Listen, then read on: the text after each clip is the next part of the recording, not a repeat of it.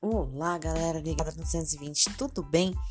Sabrina falando e vamos para mais uma dica de hoje. Hoje eu vim explicar para vocês o que é o disjuntor e qual a função do disjuntor, tá?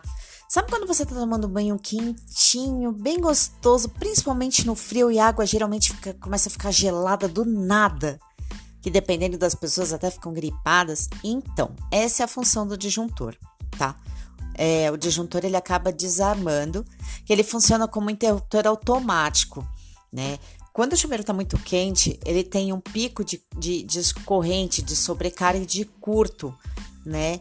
E aí ele acaba desarmando para que não ocorra maiores acidentes, né? Existem alguns tipos de disjuntores no mercado e aí eu vim é, mostrar para vocês qual a diferença entre eles né? Que a finalidade deles são os mesmos. O que vai diferenciar é para onde vai, tá?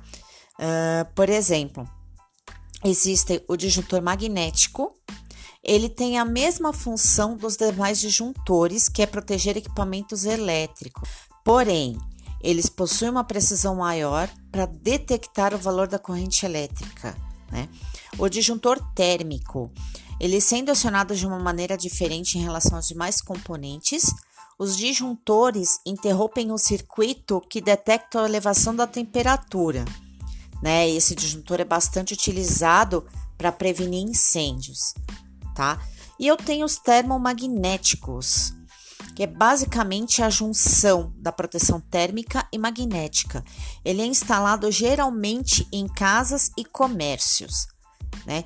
E aí ele possui vantagens que podem ser usados para manobras de ligar e desligar circuitos contra aquecimentos curtos e sobrecargas.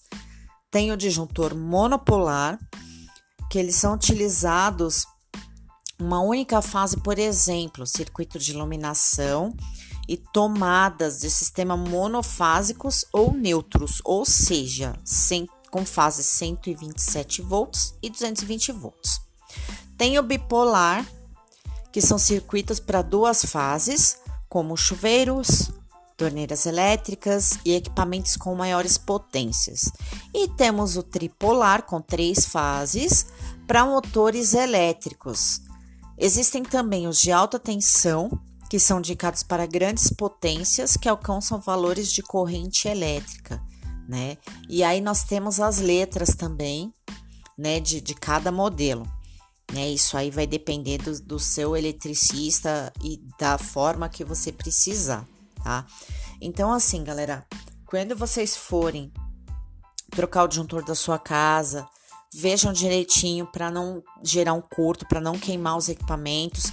Outra coisa, quando forem trocar algum equipamento, seja lâmpada, desliguem o disjuntor é a melhor maneira e mais segura de se não tomar choque, não colocar fogo na casa, não explodir a lâmpada na sua cara, tá bom?